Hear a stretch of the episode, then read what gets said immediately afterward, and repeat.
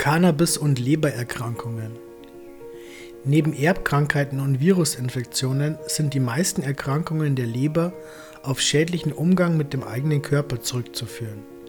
Alkohol und Drogen, aber auch übermäßig fette Ernährung können mögliche Ursachen sein. Kann Cannabis für die Genesung der Leber eingesetzt werden? Die Funktion. Die Leber funktioniert für unser Blut wie ein Filter. Mit durchschnittlich 1,5 Kilogramm gehört es zu den größten Organen im menschlichen Körper. Neben dem Filtern des Blutes produziert sie Proteine für die Blutgerinnung. Doch die wichtigste Aufgabe ist zweifelsfrei die Entgiftung von Chemikalien, egal ob durch Umwelteinflüsse, Drogen oder Alkohol. Bei starker Überbelastung kann die Leber versagen, was ohne unmittelbare medizinische Versorgung innerhalb kurzer Zeit lebensbedrohlich werden kann. Häufige Erkrankungen. Die bekannteste Virusinfektion, die der Leber Schaden zufügt, ist Hepatitis. Sie kann die Funktion der Leber durch Narbenbildung nachhaltig beeinträchtigen. Aber wesentlich mehr Probleme mit dem Organ verursachen die Menschen selbst durch einen ungesunden Lebensstil. Sowohl Drogen und Alkohol als auch opioidbasierte Medikamente sind weltweit für Lebererkrankungen verantwortlich. In den USA spricht man aktuell von einer Opioidkrise, da so viele Menschen von den schädlichen Präparaten der Pharmaindustrie abhängig sind oder an deren Folgen sterben. Fettleibigkeit ist ein mindestens ebenso massives Problem. Über 350 Millionen Menschen auf der Welt sollen davon betroffen sein. Mit dem extremen Übergewicht gehen gravierende Gesundheitsrisiken einher und die Leber ist von diesen stark betroffen. Egal ob Fettleber, Hepatitis oder Leberzirrhose, all diese Ursachen können ein lebensgefährliches Organversagen der Leber begründen. Cannabis bei Hepatitis.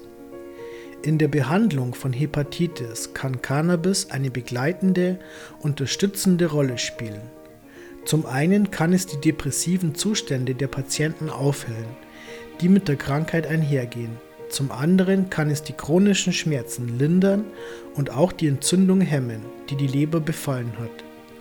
Auch hilft es einigen Patienten dabei, schwerere Behandlungsmaßnahmen wie Chemotherapien besser zu bewältigen, Appetit zu wecken und anderen schädlichen Substanzen wie Alkohol, Drogen oder starken Medikamenten fernzubleiben. Cannabis und die Fettleber über 30 Prozent der US-Bürger sollen schon unter der Fettleber leiden. Alkohol ist zwar bisher die Hauptursache, aber die allgemeine Maßlosigkeit und schlechte Ernährung tragen beinahe genauso viel zur Erkrankung bei.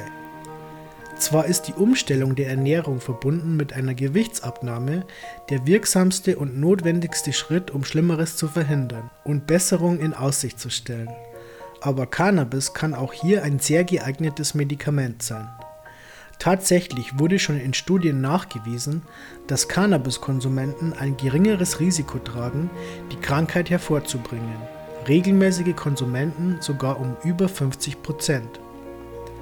Gründe und genauere Zusammenhänge zwischen Cannabiskonsum und den Auswirkungen auf die Fettleber sind noch unklar und bedürfen der tieferen Erforschung.